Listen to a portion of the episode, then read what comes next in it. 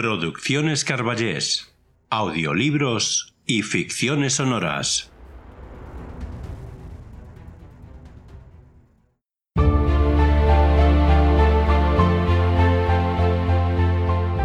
Hace mucho tiempo nació un gran escritor, pero antes que escritor fue lector y devoraba libros y libros de aventuras, de política, de religión, drama, terror. Y al final decidió escribir, y escribió maravillosas historias, todas ellas llenas de ingenio, de destreza con la pluma, de imaginación sin límites. Pero como todo en la vida, llegó a su fin. Jorge Luis Borges se fue, pero nos dejó un gran legado, el legado de Borges.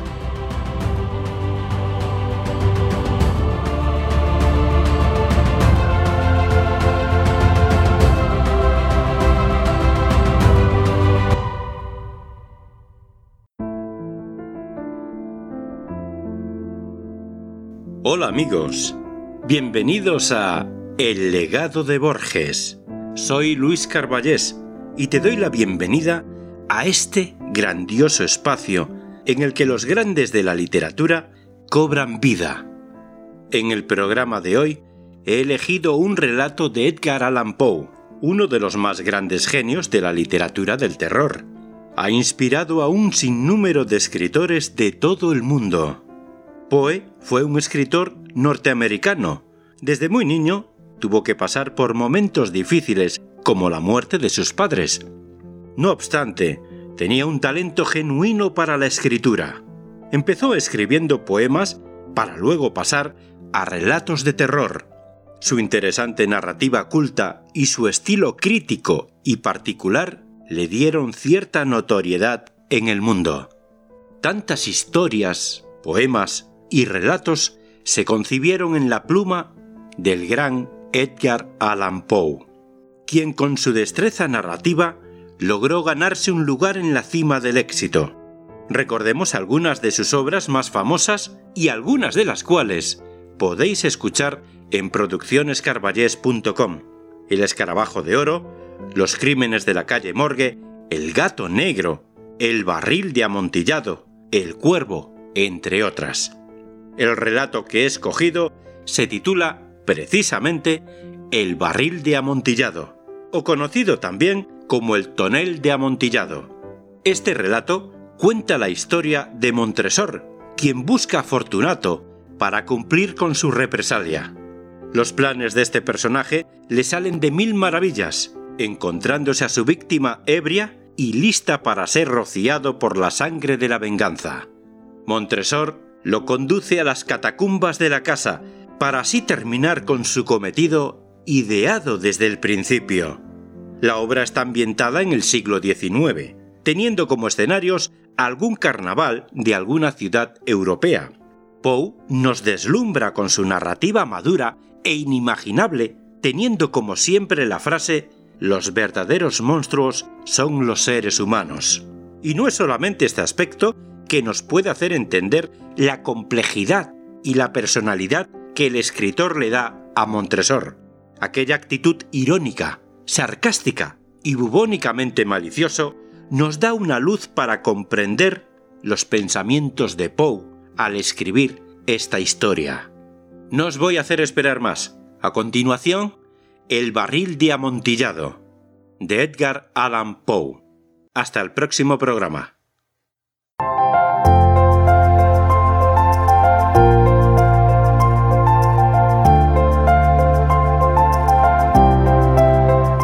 ¿Necesitas una voz para tu proyecto literario, emprendimiento u obra audiovisual?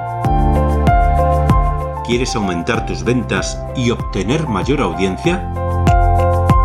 Entonces, necesitas de manera urgente un locutor profesional. Ponte en contacto con nosotros y descubre los excelentes servicios que tenemos para ti. Produccionescarballés.com Estaremos encantados de poner voz a tu proyecto.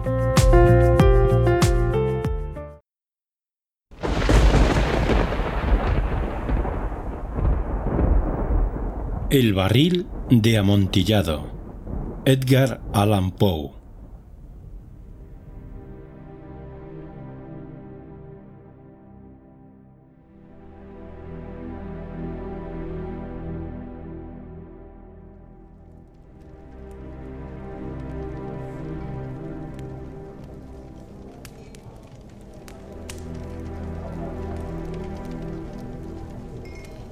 Lo mejor que pude había soportado las mil injurias de Fortunato, pero cuando llegó el insulto, juré vengarme. Vosotros, que conocéis también la naturaleza de mi carácter, no llegaréis a suponer, no obstante, que pronunciara la menor palabra con respecto a mi propósito. A la larga, yo sería vengado. Este era ya un punto establecido definitivamente pero la misma decisión con que lo había resuelto excluía toda idea de peligro por mi parte. No solamente tenía que castigar, sino castigar impunemente. Una injuria queda sin reparar cuando su justo castigo perjudica al vengador. Igualmente, queda sin reparación cuando ésta deja de dar a entender a quien le ha agraviado que es él quien se venga. Es preciso entender bien que ni de palabra ni de obra di a Fortunato motivo para que sospechara de mi buena voluntad hacia él. Continué, como de costumbre, sonriendo en su presencia. Y él no podía advertir que mi sonrisa, entonces, tenía como origen en mí la de arrebatarle la vida. Aquel Fortunato tenía un punto débil, aunque en otros aspectos era un hombre digno de toda consideración y aún de ser temido. Se enorgullecía siempre de ser un entendido en vinos. Pocos italianos tienen el verdadero talento de los catadores. En la mayoría, su entusiasmo se adapta con frecuencia a lo que el tiempo y la ocasión requieren, con objeto de dedicarse a engañar a los millonarios ingleses y austriacos. En pintura y piedras preciosas, Fortunato, como todos sus compatriotas, era un verdadero charlatán, pero en cuanto a vinos añejos, era sincero. Con respecto a esto, yo no difería extraordinariamente de él. También yo, era muy experto en lo que se refiere a vinos italianos, y siempre que se me presentaba ocasión, compraba gran cantidad de estos.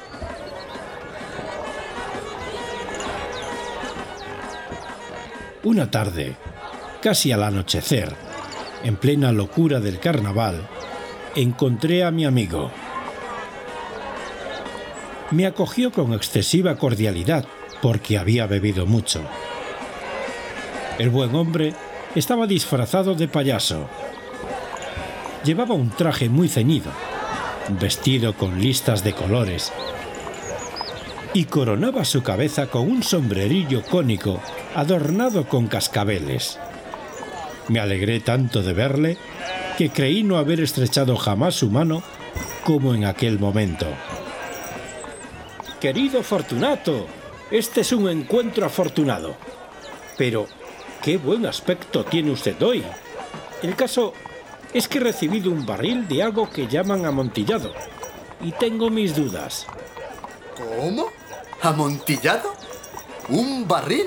Imposible, y en pleno carnaval. Por eso mismo le digo que tengo mis dudas. E iba a cometer la tontería de pagarlo como si se tratara de un exquisito amontillado, sin consultarle. No había modo de encontrarle a usted y temía perder la ocasión. Amontillado. Tengo mis dudas. Amontillado. Y he de pagarlo. Amontillado. Pero como supuse que estaba usted muy ocupado, iba ahora a buscar a Lucchesi. Él es un buen entendido. Él me dirá. Lucchesi es incapaz de distinguir el amontillado del jerez. Y, no obstante, hay imbéciles que creen que su paladar puede competir con el de usted Vamos, vamos allá. ¿A dónde? A sus bodegas. No, mi querido amigo, no quiero abusar de su amabilidad. Preveo que tiene usted algún compromiso. Lo que sí... No tengo ningún compromiso. Vamos. No, amigo mío. Aunque usted no tenga compromiso alguno, veo que tiene usted mucho frío. Las bodegas son terriblemente húmedas. Están materialmente cubiertas de salitre. De todos, vamos. No importa el frío. ¿Amontillado? Le han engañado a usted. Y luché si no sabe distinguir el jerez del amontillado. Diciendo esto, Fortunato me cogió del brazo. Me puse un antifaz de seda negra y, ciñéndome bien al cuerpo mi roqueler, me dejé conducir por él hasta mi palazzo.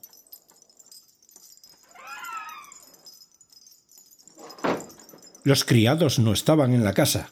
Habían escapado para celebrar la festividad del carnaval. Ya antes les había dicho que yo no volvería hasta la mañana siguiente, dándoles órdenes concretas para que no estorbaran por la casa. Estas órdenes eran suficientes, de sobra lo sabía yo, para asegurarme la inmediata desaparición de ellos en cuanto volviera a las espaldas. Cogí dos antorchas de sus hacheros, entregué a Fortunato una de ellas y le guié, haciéndole encorvarse a través de distintos aposentos por el abovedado pasaje que conducía a la bodega. Bajé delante de él una larga y tortuosa escalera, recomendándole que adoptara precauciones al seguirme. Llegamos, por fin, a los últimos peldaños y nos encontramos, uno frente a otro, sobre el suelo húmedo de las catacumbas de los Montresors. El andar de mi amigo era vacilante, y los cascabeles de su gorro cónico resonaban a cada una de sus zancadas. ¿Y el barril? Está más allá. Pero observe usted esos blancos festones que brillan en las paredes de la cueva. Se volvió hacia mí y me miró con sus nubladas pupilas, que destilaban las lágrimas de la embriaguez. ¿Salitre? Me preguntó por fin. Salitre. ¿Hace mucho tiempo que tiene usted esa? A mi pobre amigo le fue imposible contestar hasta pasados unos minutos. No es nada. Venga, volvámonos. Su salud es preciosa, amigo mío. Es usted rico, respetado, admirado, querido. Es usted feliz, como yo lo he sido en otro tiempo. No debe usted malograrse. Por lo que a mí respecta, es distinto. Volvámonos. Podría usted enfermarse y no quiero cargar con esa responsabilidad. Además, cerca de aquí vive Lucchesi. Basta. Esta tos carece de importancia. No me matará. No me moriré de tos. ¿Verdad? ¿Verdad? Realmente no era mi intención alarmarle sin motivo, pero debe tomar precauciones. Un trago de este medoc le defenderá de la humedad. Y diciendo esto, rompí el cuello de una botella que se hallaba en una larga fila de otras análogas, tumbadas en el húmedo suelo. Beba, le dije, ofreciéndole el vino. Llevóse la botella a los labios, mirándome de soslayo. Hizo una pausa y me saludó con familiaridad. Los cascabeles sonaron. Bebo a la salud de los enterrados que descansan en torno a nuestro. Y yo, por la larga vida de usted. De nuevo, me cogió de mi brazo y continuamos nuestro camino. Esas cuevas son muy vastas. Los Montresors era una grande y numerosa familia. He olvidado cuáles eran sus armas. Un gran pie de oro en campo de azur. El pie aplasta una serpiente rampante, cuyos dientes se clavan en el talón. Muy bien. Brillaba el vino en sus ojos y retinían los cascabeles. También se caldeó mi fantasía a causa del Medoc. Por entre las murallas, formadas por montones de esqueletos, mezclados con barriles y toneles, llegamos a los más profundos recintos de las catacumbas. Me detuve de nuevo. Esta vez me atreví a coger a Fortunato de un brazo, más arriba del codo. El salitre. Vea usted cómo va aumentando, como si fuera musgo. Fíjese, cuelga de las bóvedas. Ahora estamos bajo el lecho del río. Las gotas de humedad se filtran por entre los huesos. Venga usted. Volvamos antes de que sea muy tarde. Esa tos... No es nada. Continuemos. Pero primero echemos otro traguito de Medoc. Rompí un frasco de vino de The Grave y se lo ofrecí. Lo vació de un trago. Sus ojos llamearon con ardiente fuego. Se echó a reír y tiró la botella al aire con un ademán que no pude comprender. Le miré sorprendido. Él repitió el movimiento, un movimiento grotesco. ¿No comprende usted? No. Entonces, ¿no es usted de la hermandad? ¿Cómo? ¿No pertenece usted a la masonería? Sí, sí, claro. ¿Usted? Imposible. ¿Un masón? ¿Un masón? A ver, un signo. Este. Le contesté, sacando de debajo de mi recoler una paleta de albanil. Usted bromea. Dijo, retrocediendo unos pasos. Pero en fin, vamos a por el amontillado. Bien, dije, guardando la herramienta bajo la capa y ofreciéndole de nuevo mi brazo. Apoyóse pesadamente en él, y seguimos nuestro camino en busca del amontillado. Pasamos por debajo de una serie de bajísimas bóvedas. Bajamos, avanzamos luego, descendimos después y llegamos a una profunda cripta donde la impureza del aire hacía enrojecer más que brillar nuestras antorchas. En lo más apartado de la cripta descubríase otra menos espaciosa. En sus paredes habían sido alineados restos humanos de los que se amontonaban en la cueva de encima de nosotros, tal como en las grandes catacumbas de París. Tres lados de aquella cripta interior estaban también adornados del mismo modo. Del cuarto habían sido retirados los huesos y yacían esparcidos por el suelo, formando en un rincón un montón de cierta altura.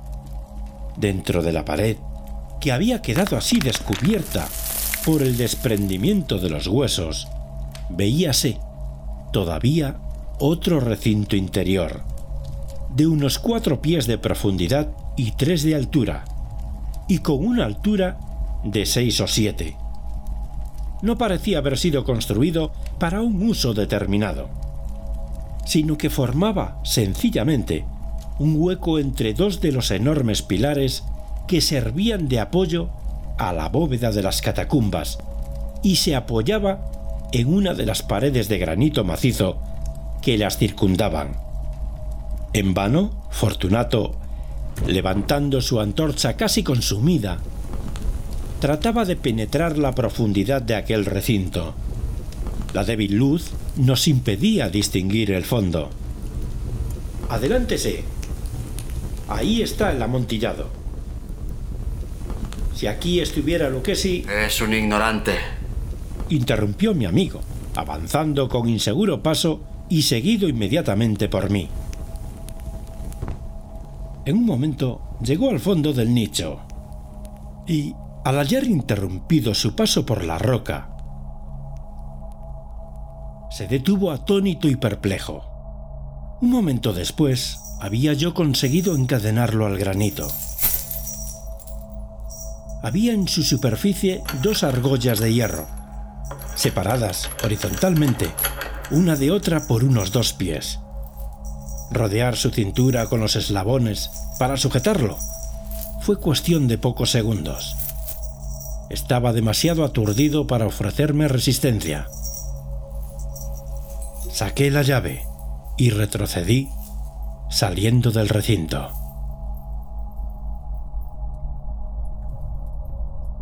Pase usted la mano por la pared y no podrá menos que sentir el salitre.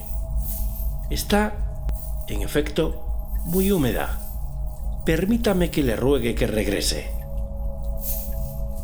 ¿No? Entonces, no me queda más remedio que abandonarlo. Pero debo antes prestarle algunos cuidados que están en mi mano. ¡El amontillado! exclamó mi amigo, que no había salido aún de su asombro. Cierto. El amontillado. Y diciendo estas palabras, me atareé en aquel montón de huesos a que antes he aludido. Apartándolos a un lado, no tardé en dejar al descubierto cierta cantidad de piedra de construcción y mortero. Con estos materiales y la ayuda de mi paleta, empecé activamente a tapar la entrada del nicho. Apenas había colocado el primer trozo de mi obra de albañilería cuando me di cuenta de que la embriaguez de Fortunato se había disipado en gran parte. El primer indicio que tuve de ello fue un gemido apagado que salió de la profundidad del recinto. No era ya el grito de un hombre embriagado. Se produjo luego un largo y obstinado silencio.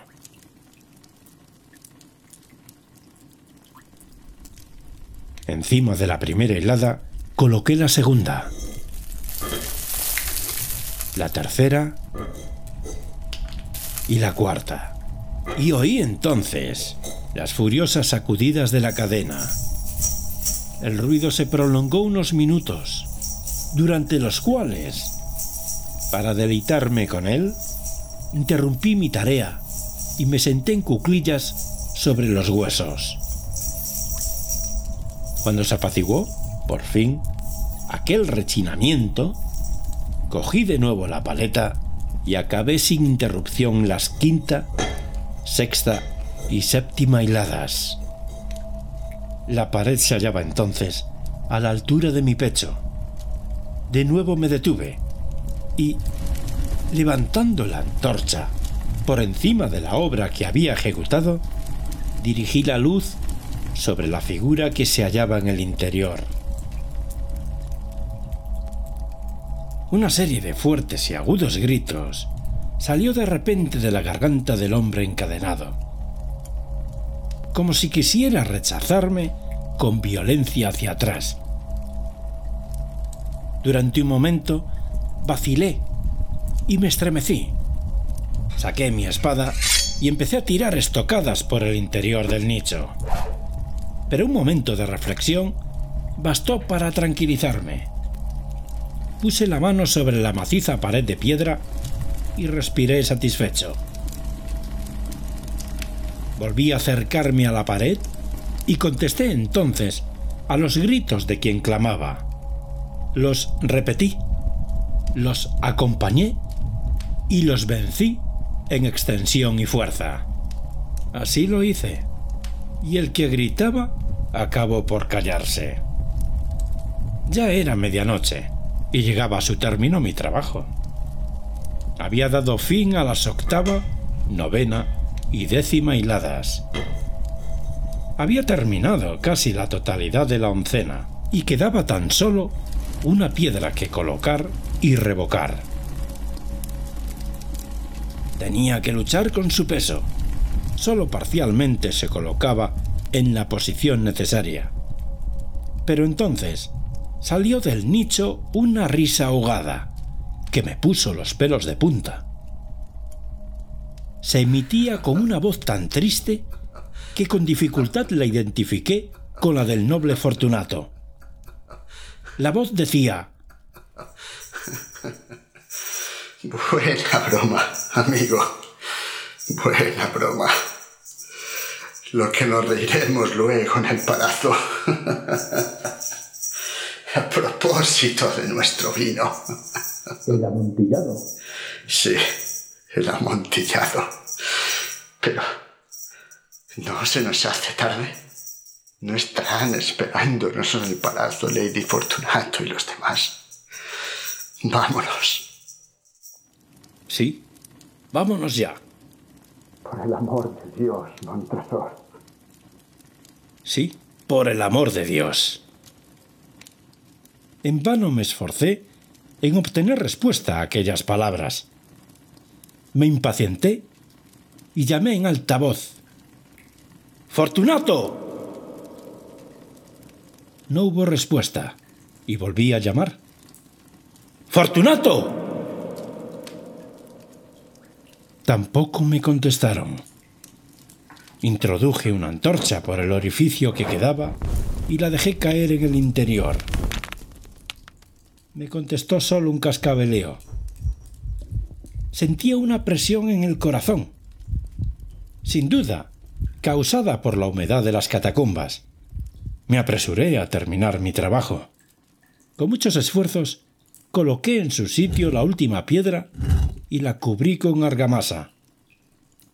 Volví a levantar la antigua muralla de huesos contra la nueva pared. Durante medio siglo, nadie los ha tocado. Impas requiescat.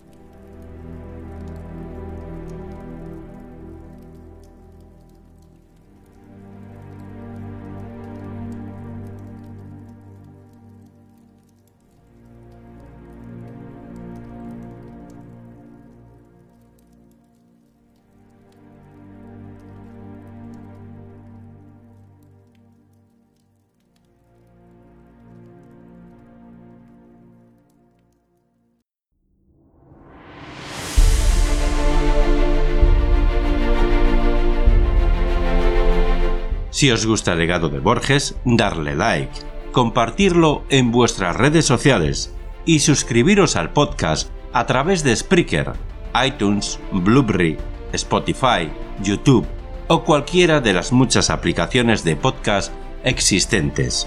Ya sabéis que es totalmente gratis. Para sugerencias, comentarios o peticiones, utilizar las redes sociales Facebook, Twitter, Instagram, poniendo el hashtag El legado de Borges. También podéis hacerlo en mi página web, produccionescarballés.com o enviándome un correo al mail contacto arroba produccionescarballés.com o al mail produccionescarballés arroba gmail.com. Te contestaré a la mayor brevedad posible. Además, si eres escritor o poeta y quieres que narre un relato o un poema de tu autoría, te insto a que te pongas en contacto conmigo a través de los medios ya mencionados.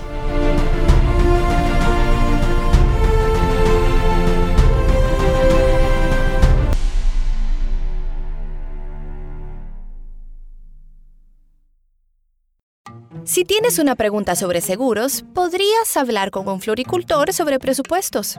Claro, él te dirá cuánto abono se necesita para tener un hermoso rosal no del presupuesto para ahorrar dinero en tus pólizas. O podrías hablar con tu agente local de Geico, quien conoce la mejor forma para que florezcan tus ahorros, reduciendo en cientos de dólares las pólizas de tu seguro. Para encontrar un agente de Geico cerca de ti, visita geico.com diagonal agentes. Si tienes una pregunta sobre seguros, podrías hablar con un floricultor sobre presupuestos. Claro, él te dirá cuánto abono se necesita para tener un hermoso rosal no del presupuesto para ahorrar dinero en tus pólizas. O podrías hablar con tu agente local de Geico, quien conoce la mejor forma para que florezcan tus ahorros, reduciendo en cientos de dólares las pólizas de tu seguro. Para encontrar un agente de Geico cerca de ti, visita geico.com diagonal agentes.